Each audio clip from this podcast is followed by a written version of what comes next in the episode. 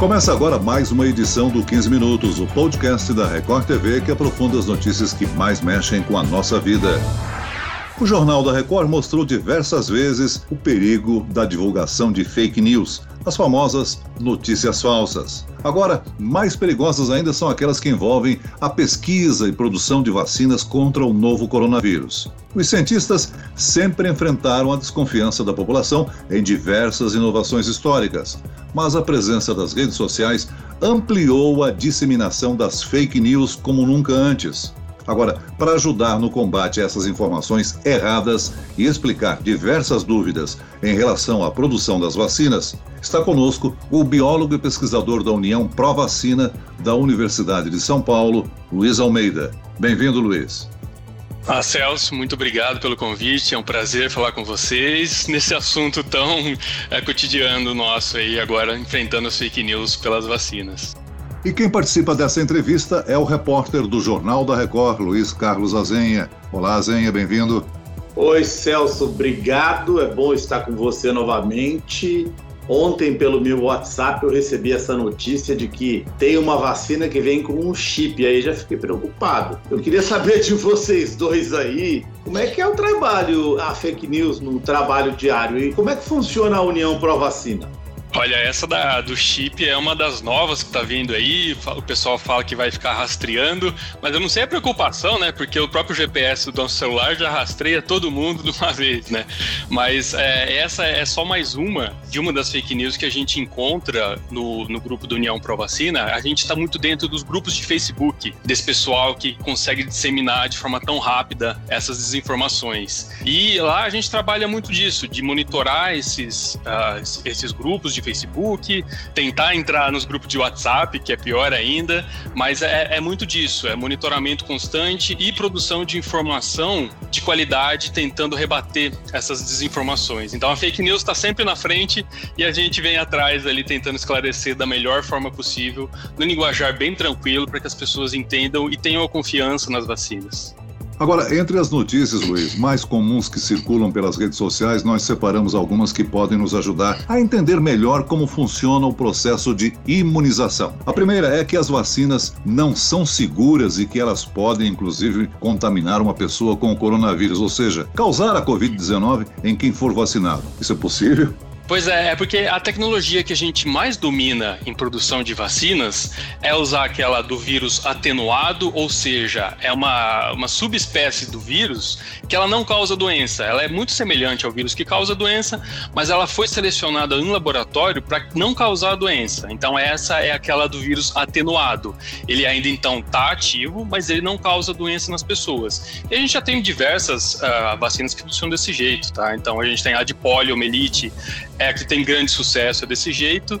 E tem também aquela do vírus inativado, que agora a da Coronavac, ali da Sinovac, é dessa tecnologia, que a gente pega o vírus que causa a doença, mas a gente inativa ele. Ele não é mais capaz de reproduzir dentro do nosso corpo. A gente só vai aproveitar aquelas estruturas de fora dele para falar, para dar um treinamento para o nosso sistema imunológico, falar, olha, quando você encontrar alguma coisa parecida com isso aqui, vai lá e enfrenta. Então, é só essas inativadas, é realmente isso. É a gente treinar o nosso sistema imunológico para quando enfrentar o verdadeiro coronavírus, a gente já está preparado para isso. Não causa nenhuma doença. É, elas são testadas para isso, para ver a segurança dela. Então, é uma bateria é, imensa de testes. Vacinas é a coisa que a gente mais estuda, mais faz testes para prevenir que ela não cause doença, não faça mais mal do que a gente está combatendo, que é a própria doença.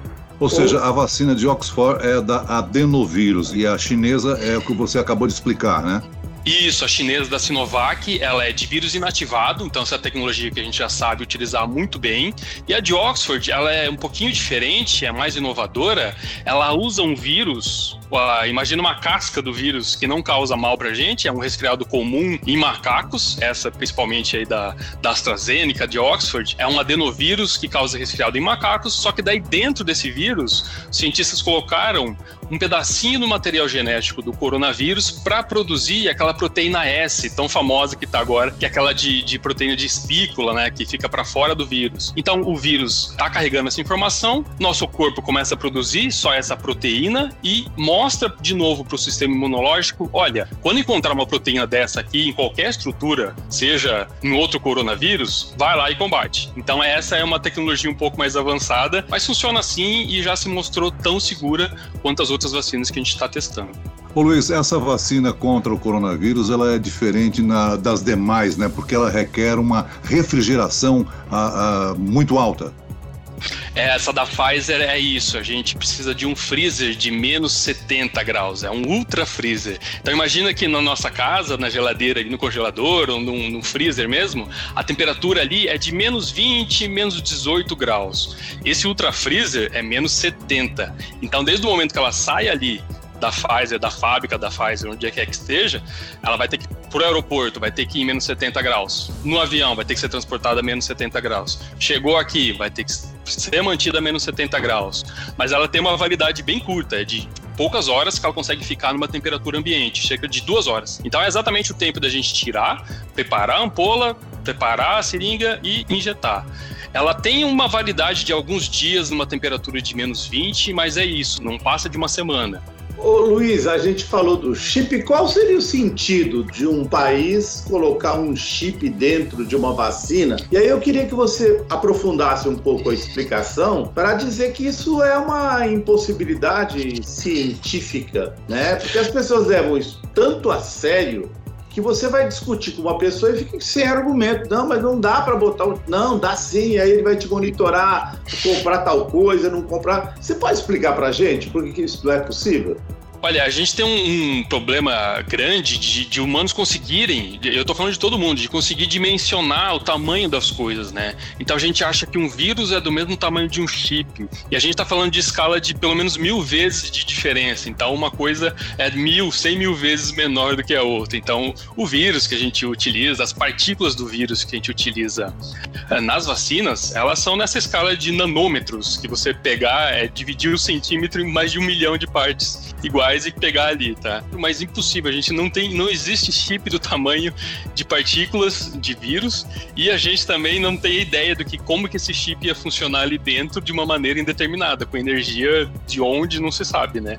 Então, é, é só a gente pensar em, em escalonar o tamanho das coisas e pensar, olha, chip para monitorar, é mais fácil, não seria mais fácil. Eles, todo mundo fala dos chineses, né? Então os chineses já monitorarem você pelo seu celular, para que ter esse trabalhão todo, né? Ainda por cima para fazer um chip é, para colocar em vacinas. Eu confesso, eu gosto de ver as loucuras das teorias de conspiração. Óbvio que eu não acredito em nenhuma, mas eu acompanho. Aí tem uma que é da guerra biológica, né? Uhum. que um país, que um dos produtores gostaria de aproveitar a oportunidade e aí guerra biológica. Vai dar vacina, altera o DNA da pessoa, altera a informação genética, aí os filhos vão nascer com autismo, os filhos vão nascer com uma doença, tal, como se fosse uma guerra. Como é que você desmente isso? Então, essa da, de alterar o DNA veio muito por conta dessas tecnologias novas que a gente está utilizando para fazer as vacinas. Uma delas, que é a de, de da, da, Pfizer, que está sendo aprovada agora, a primeira vacina sendo aprovada, ela usa o material genético do vírus, sim. Então, ela usa o RNA do vírus, que é diferente do DNA que está lá no nosso núcleo, lá protegidinho. Lembrando da aula de biologia ali do segundo grau, a gente tem um núcleo bem protegido com o nosso DNA ali dentro. Essa informação da vacina da Pfizer, ela é de RNA e esse RNA nem chega a ultrapassar aquela camada do núcleo. A informação que está ali dentro daquela vacina é processada imediatamente fora do nosso núcleo e já produz uma parte só do vírus, que é aquela proteína S de novo. Então, essa informação de RNA que a gente colocou do vírus não chega nem perto do nosso DNA. Então, essa informação que ah, pegou uma vacina genética que vai manipular o nosso DNA, isso não, biologicamente é impossível disso é, acontecer. É uma impossibilidade biológica, é importante que as pessoas saibam. Isso, a gente tem que lembrar de como que a informação sai do nosso corpo ali, de DNA, ela vira sim RNA dentro do núcleo, mas fora daí ela vai ser exportada do núcleo da célula e aí ela vai ser processada para virar uma proteína. Então, a, a vacina da Pfizer já está naquele meio do caminho, já está na informação de virar proteína. Não é a formação codificada ainda que tem que crescer, depois passar por um outro processo para virar proteína. Ela já está ali prontinha, nosso, nosso corpo, ele está lá, olha, tem uma informação aqui para produzir. Imagina é, como se fosse uma montadora. Ó, chegou aqui, a gente precisa fazer essa peça. De onde veio essa informação? Não sei. Tá aqui, vamos produzir e vamos mandar fora. Essa informação normalmente vem do núcleo das nossas células, bem protegidinho, ou pode vir de fora. E essa proteína vai causar alguma coisa, mas ela é de imediatamente ela é já apresentada para o nosso sistema imunológico e fala, olha, isso daqui não é nosso. O nosso corpo é tão bem uh, feito assim, né, tão bem evoluído, que a gente apresenta essas coisas para o nosso sistema imunológico falar, olha, isso aqui não é meu. Se você encontrar isso daqui, destrói. Tá? Então é exatamente isso que a vacina vai fazer.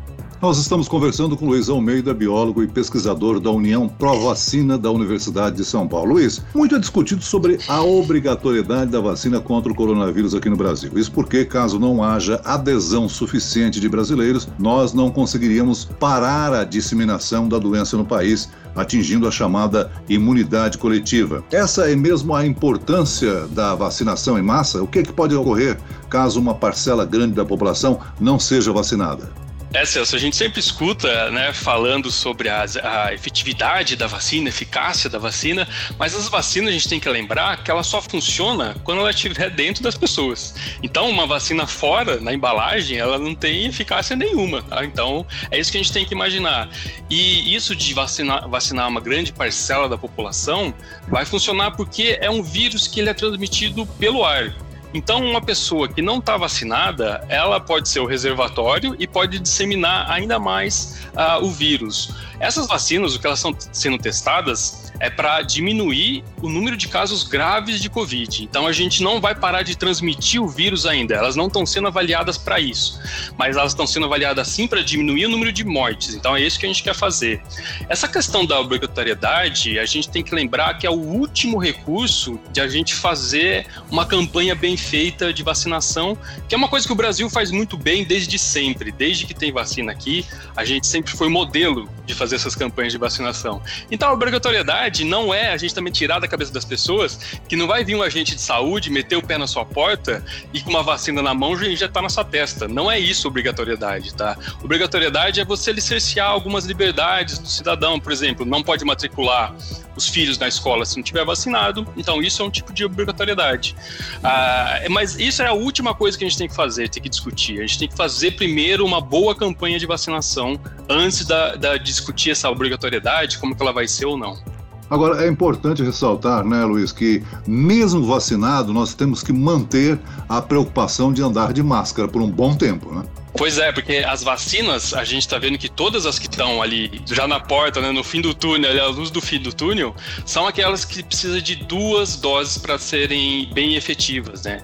Então a primeira dose você vai tomar, depois de 21 dias você vai tomar a segunda dose, e aí depois de sete dias que realmente você vai estar tá protegido. O que garantiu, a gente conseguiu ver em estudos, é isso. Então é praticamente um mês depois da primeira dose que você já vai estar tá protegido de pegar doença grave, de pegar Covid grave.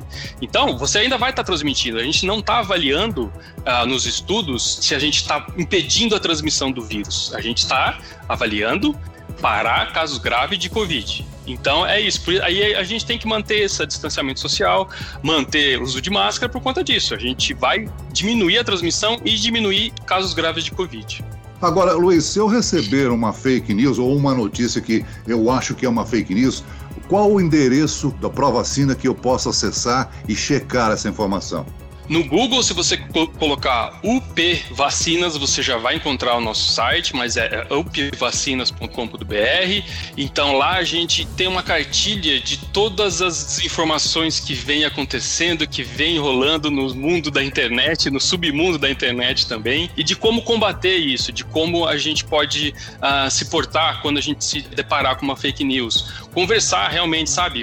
Ver essa fake news ali no grupo que você recebeu e já está preparado para fazer uma argumentação em cima daquilo. Então, não deixar passar, isso é o problema. A gente está sempre deixando passar, falar, ah, recebi aqui, não tem problema, né? Mas isso vai disseminando cada vez mais, sem uma reargumentação em cima disso, que a gente está perdendo essa batalha. Então, não pode. Então, o, o manual que a gente está fazendo é para dar ferramentas, para dar uma ideia de como é, combater essas fake news na hora que ela chega.